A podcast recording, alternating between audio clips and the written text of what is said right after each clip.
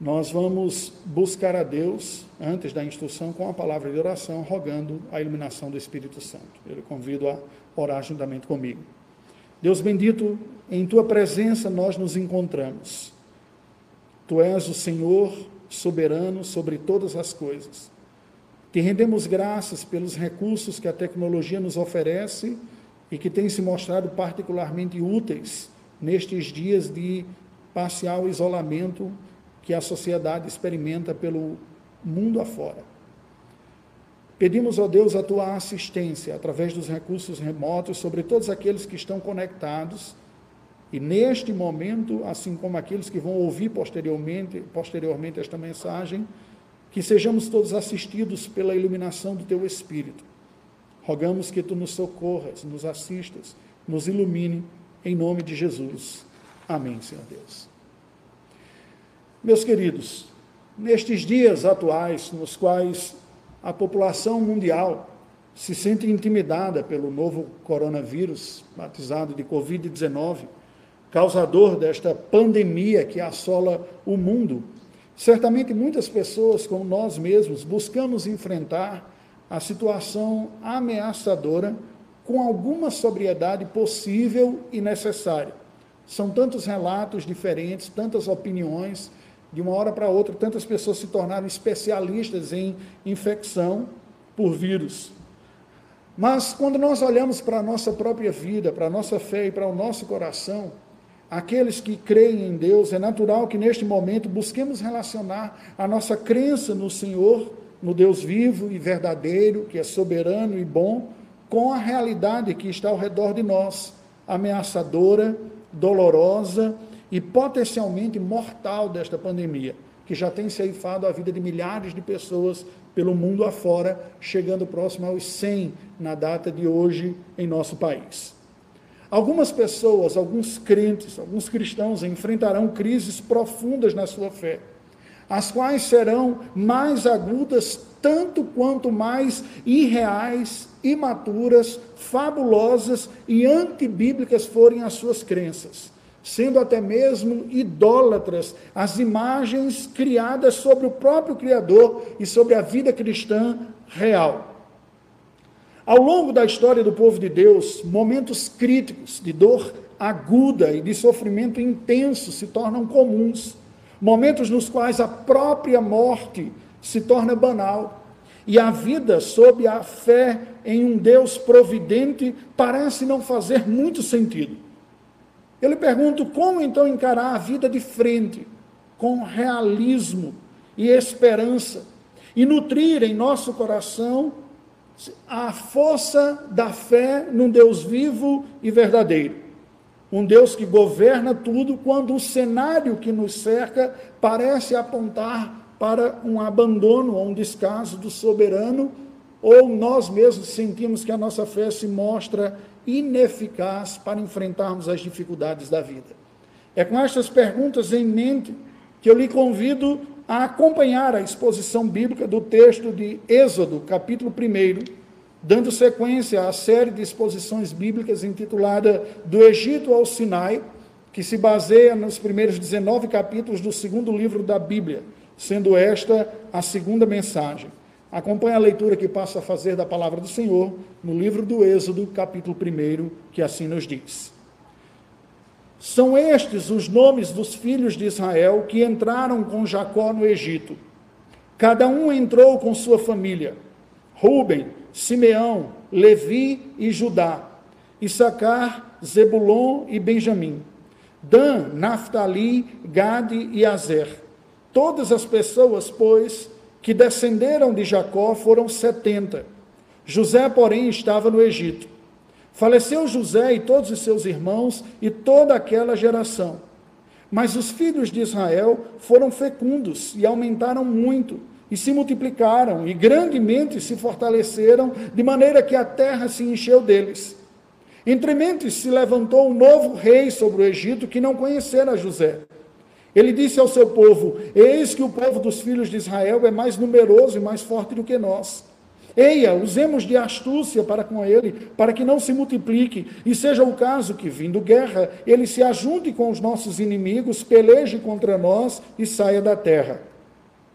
E os egípcios puseram sobre eles feitores de obras, para os afligirem com suas cargas.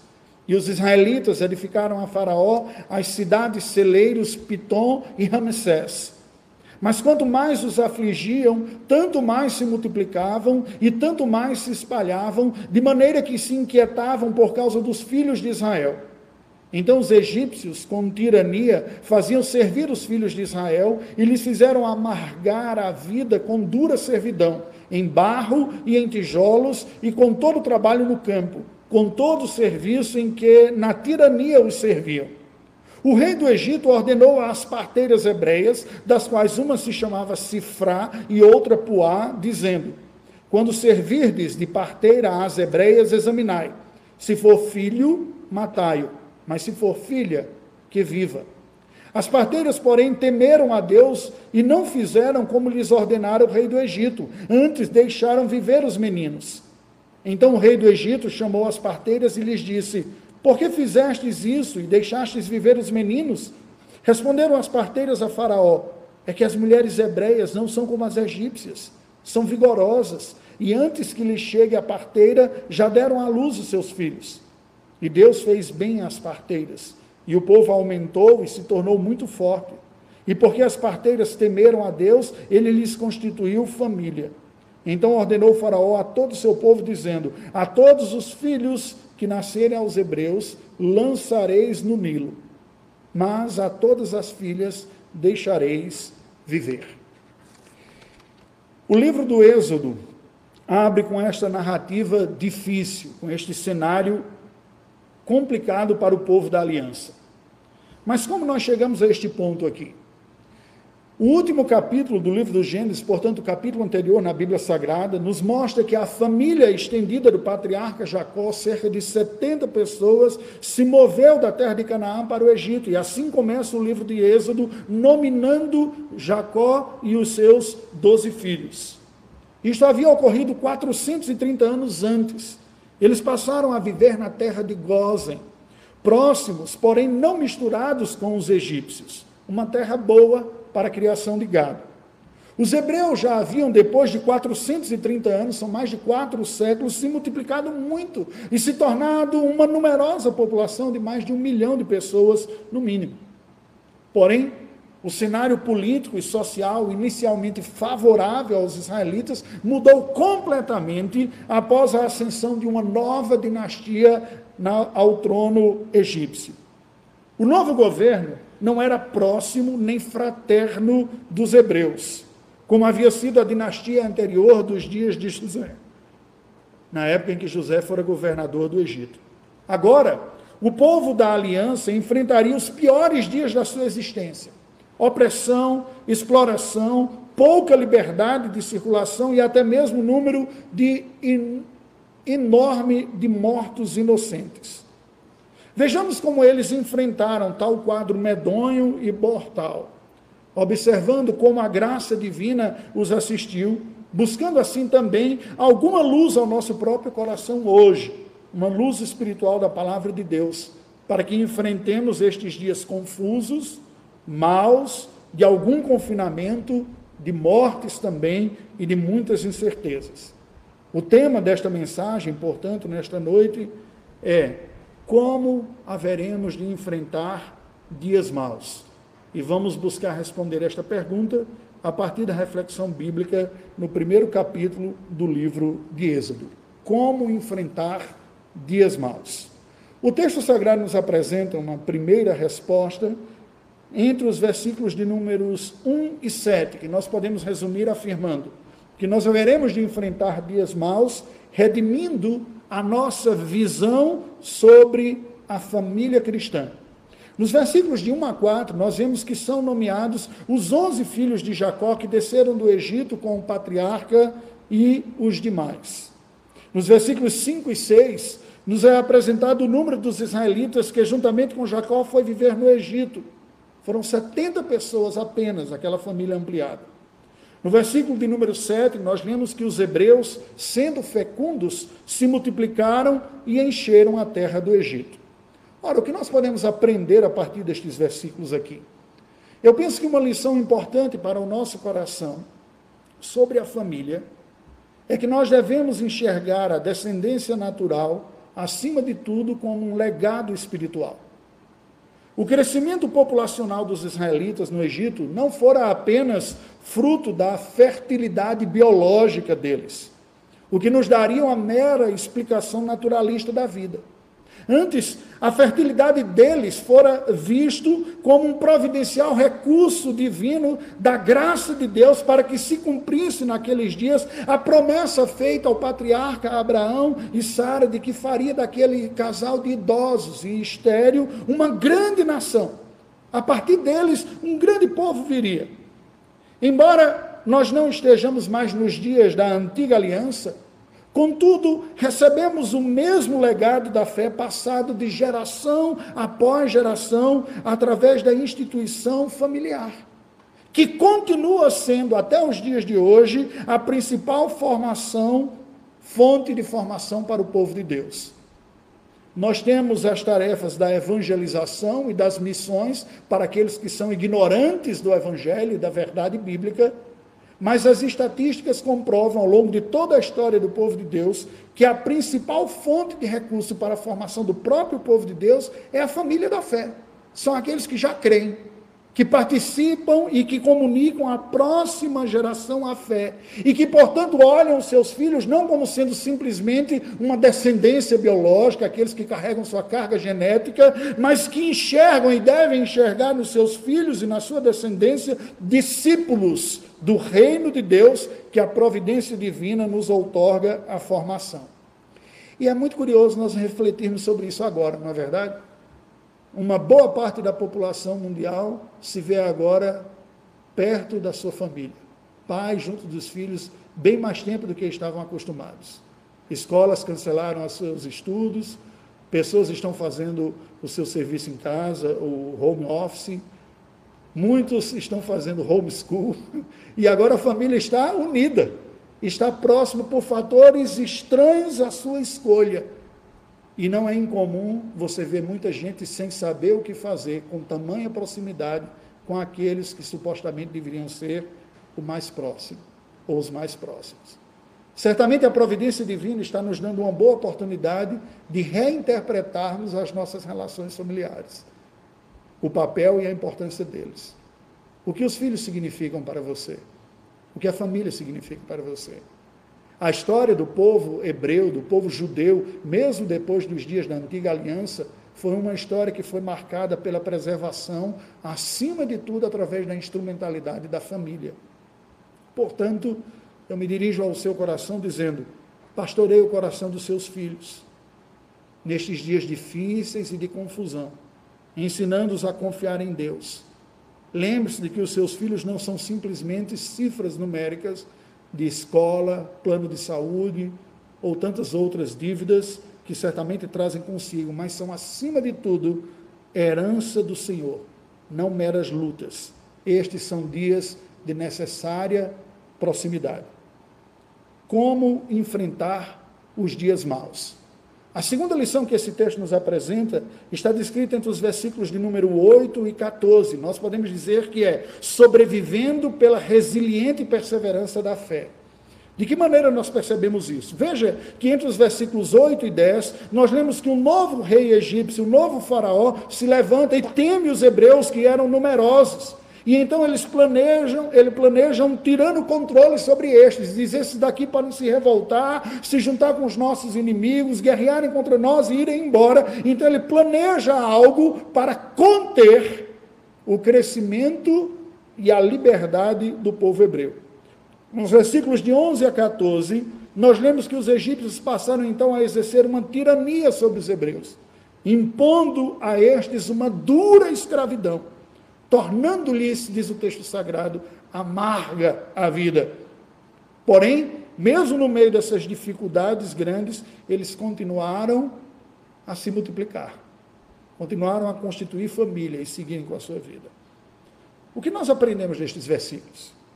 Aprendemos que é necessário e é oportuno o crescimento, mesmo nos dias de tirania, de aflição e de amargura da alma.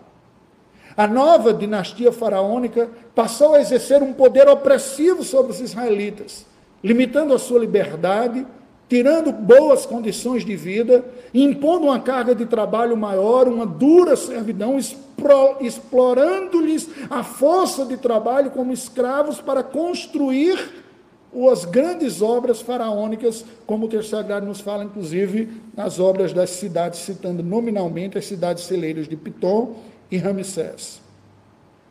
A Bíblia nos diz que esta opressão foi tamanha a ponto de lhe ser roubada a alegria da vida. Quando a vida é dominada por dor, sofrimento, opressão, contingenciamento da liberdade, das expressões naturais, de coisas pequenas que a providência divina nos dá no dia a dia para a alegria, ela vai se tornando cinza. Esse novo regime egípcio construía a sua opulenta glória arquitetônica às custas do sangue e da vida de muitos hebreus. Entretanto, os hebreus seguiam crendo que Deus faria deles uma grande nação, eles levaria à terra prometida. Eles continuaram crescendo, eles continuaram vivendo a sua vida, constituindo família, conforme a crença de que a família era uma dádiva de Deus. A família da aliança deve alimentar os corações com a perseverança na fé em Deus nos dias maus, pois é da graça divina que vem a nossa força e o vigor. Eu tenho percebido muitas pessoas preocupadas e até mesmo aflitas com os riscos envolvidos nesta época, nesta pandemia. E nós, como cristãos, deveremos entender que são oportunidades também dadas pela graça de Deus, como supostamente a língua mandarim diria que a própria palavra traduzida para crise também poderia ser traduzida como oportunidade. São oportunidades para encontrarmos no Senhor mais força, uma mais profunda dependência, um mais forte vigor e prazer do que nos dias normais. Nestes dias maus, somos chamados a buscar a graça de Deus com maior intensidade, pois dela virá a nossa força e o nosso vigor. Como enfrentar dias maus? A terceira lição que o texto sagrado nos apresenta está descrita entre os versículos 15 e 22, e podemos resumir dizendo que é resistindo piedosamente à opressão tirânica. Veja que entre os versículos 15 e 17, nós lemos que Faraó ordenou o extermínio dos bebês homens, nascidos masculinos. Mas as parteiras hebreias não obedeceram a esta ordem do Faraó. Entre os versículos 18 e 19, nos diz que elas foram interrogadas pelo Faraó e responderam que as mulheres hebreias eram mais fortes que as egípcias, ao ponto de que quando elas chegavam para ajudar a dar à luz, elas já tinham dado à luz sozinhas aos seus próprios filhos. Então, nos versículos de 20 a 22, a Bíblia nos diz que Deus abençoou as parteiras hebreias, porque elas temeram mais a Deus do que ao Faraó e as ameaças do governante do Egito. Mas Faraó condenou a serem lançados no rio, o rio Nilo, infestado de crocodilos, sem falar do próprio risco de um bebê ser lançado às águas e morrer afogado, certamente. Os meninos nascidos naquela época. O texto sagrado nos apresenta uma lição complexa, porém extremamente necessária, que é a desobediência civil piedosa praticada pelas parteiras hebreias. Esse é um tema sensível e por isso mesmo de uma necessária e precisa compreensão, que é a desobediência civil piedosa. Sim, existe isso. Deus nos chama, em algumas circunstâncias, a desobediência às ordens das autoridades constituídas sobre nós. Mas os critérios para elas não são meramente subjetivos. Não são quando nós achamos que alguma medida não é apropriada, quando nós nos sentimos desconfortáveis por alguma decisão de um governante, porque o governante é de uma linha ideológica e política diferente da nossa, então nós decidimos ser resistência. Não funciona desta forma. A palavra de Deus pauta o tipo de desobediência piedosa.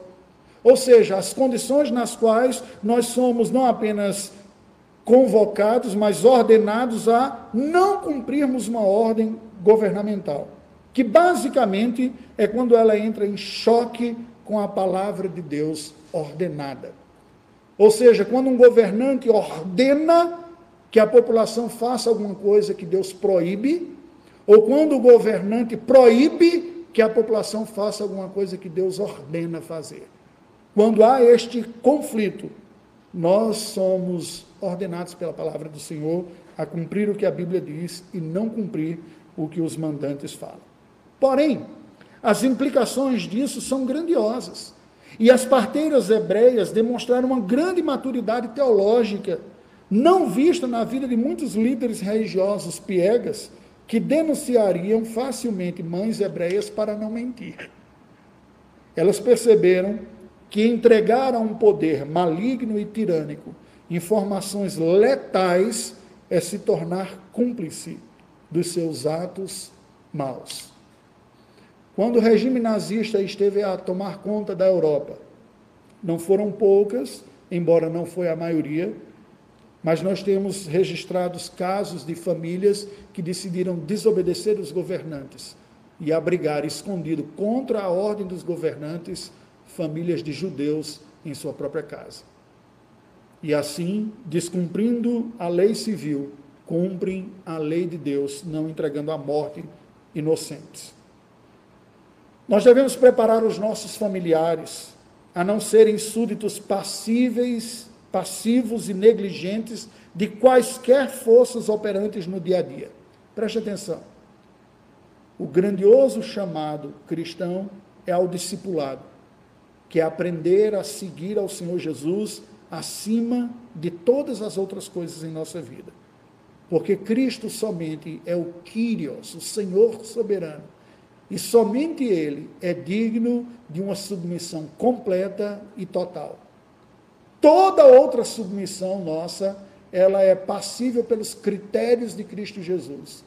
E ela é parcial, portanto, e não pode governar o nosso coração. Ele é o governante por excelência. Ele é o redentor de todas as relações humanas. Cristo e Sua palavra são aqueles que haverão de nos apresentar os critérios devidos para vivermos uma vida piedosa e sermos bons cidadãos. Portanto, portanto, qual é a mensagem desse texto, original?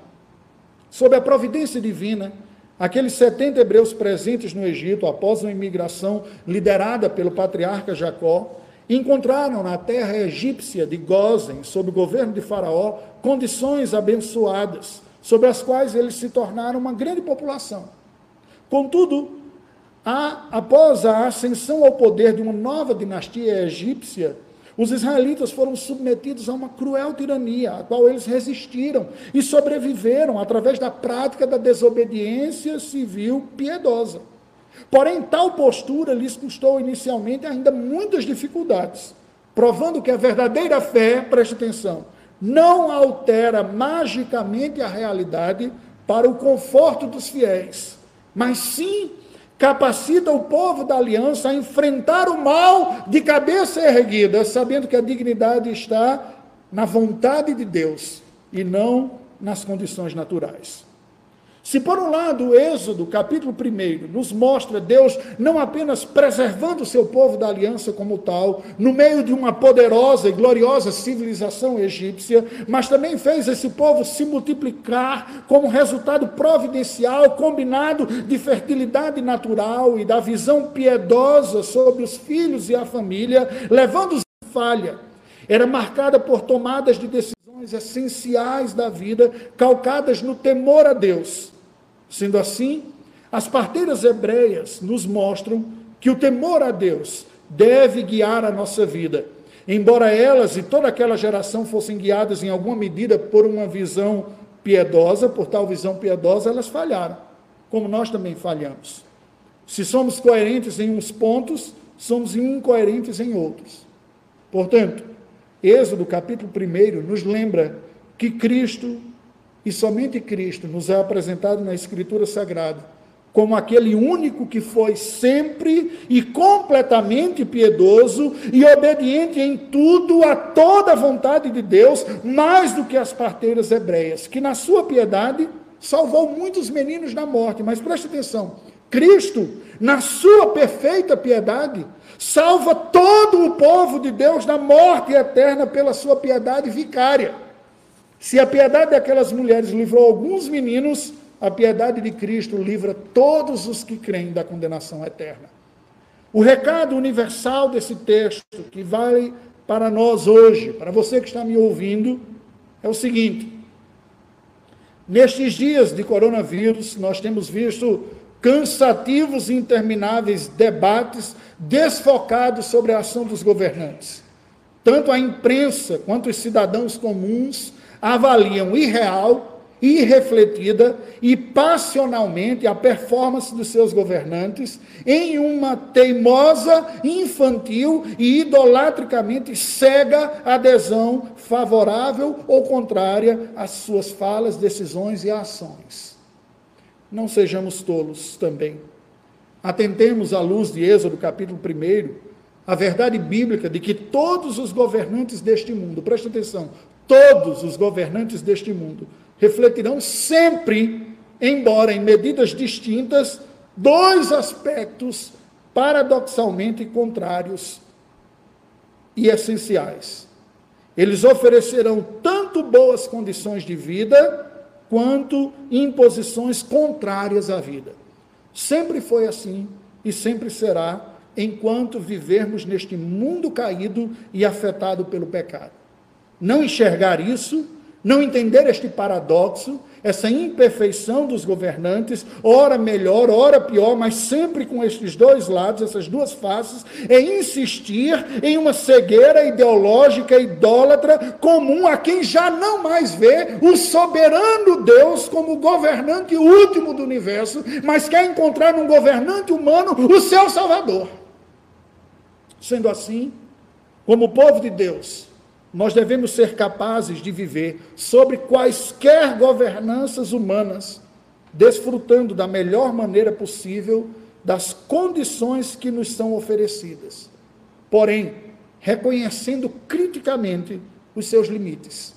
E, acima de tudo, esperando e promovendo o reino de Deus em nossa própria geração. Sabendo, inclusive, resistir piedosamente as formas e regras ímpias dos governos humanos, enquanto ainda assim nos submetemos construtivamente à sua governança nos demais aspectos da vida e do seu governo. Não sendo ingênuos, portanto, mas sabendo que tal prática piedosa sempre nos traz riscos santos. Para concluir, meus queridos, a mensagem desta noite. Nestes dias maus de pandemia em nosso planeta, nós devemos ser capazes de enxergar, interpretar e reagir à realidade com a sobriedade que somente a fé cristã é capaz de nos legar. A saber, descortinar os nossos olhos para a dura realidade da imperfeição do mundo, dos limites da nossa competência, da nossa ciência, do nosso conhecimento e dos nossos governantes, e simultaneamente alimentar o nosso coração com a esperança da redenção desta realidade criada por Deus pela obra de Jesus Cristo, sabendo que Ele governa, que o seu poder está sobre o bom e o mal, sobre o dia bom e sobre o dia mal também. Isto significa que, assim como sempre foi, e sempre será, apesar das nossas responsabilidades providenciais, a nossa esperança não está em nós mesmos, mas no Senhor. Ele sim é o governante absoluto e redentor do universo que ele criou, que foi afetado pela rebelião e pela queda. Ele sim é o regente de toda a criação, de todos os seres inanimados, de todos os seres vivos, inclusive dos vírus que a ciência nem sabe se é um ser vivo ou não é. Essa massa química aí.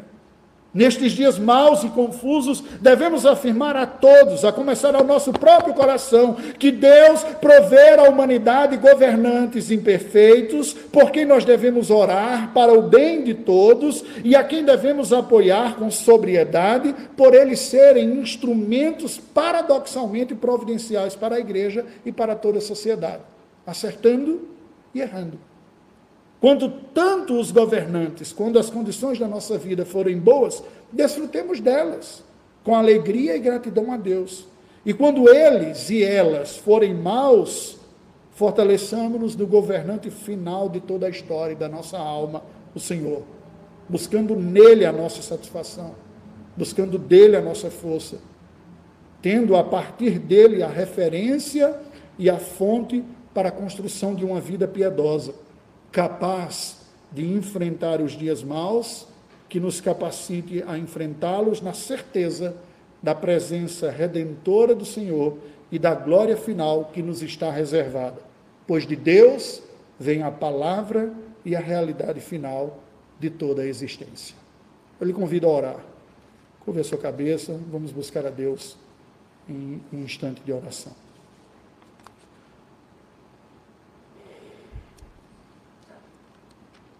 Deus bendito, tu que nos sondas e nos conheces, conheces a nossa realidade,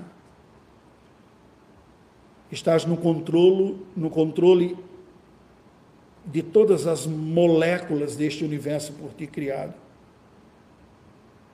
Tens todos os dias de nossa vida escritos no teu livro, da governança humana, mas estás acima de tudo isto.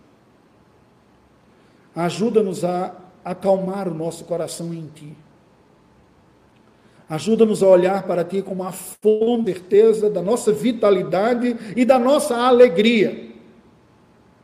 Ajuda-nos a, nestes dias, aproveitarmos as condições difíceis que a Tua providência nos coloca, para redimensionarmos, redefinirmos e ressignificarmos as coisas mais importantes em nossa existência. A começar da família, das relações familiares, que são as mais básicas, das relações, as adesões e as paixões governamentais e as expectativas para com elas, e a nossa própria fé, que não pode ser por nós vista como um instrumento para facilitar a vida mas como instrumento para uma maior dependência do Senhor, para que te conheçamos mais, para que por ti sejamos transformados gloriosamente, mediante a aplicação da obra do teu Filho Jesus Cristo, pelo poder do teu Espírito em nossa vida. Te pedimos por nós que agora estamos ouvindo esta mensagem, mas também te pedimos pelos governantes constituídos sobre toda a terra os prefeitos das cidades onde vivemos, os governadores dos estados ou províncias em outros países, os presidentes, primeiros ministros, sejam quais outras lideranças forem. Que a tua graça os assista para que nós enfrentemos estes dias maus em especial da melhor maneira possível. Que acima de tudo os nossos olhos estejam postos em ti e a nossa vida saia fortalecida espiritualmente destes dias maus. Oramos assim, em nome de Jesus. Amém.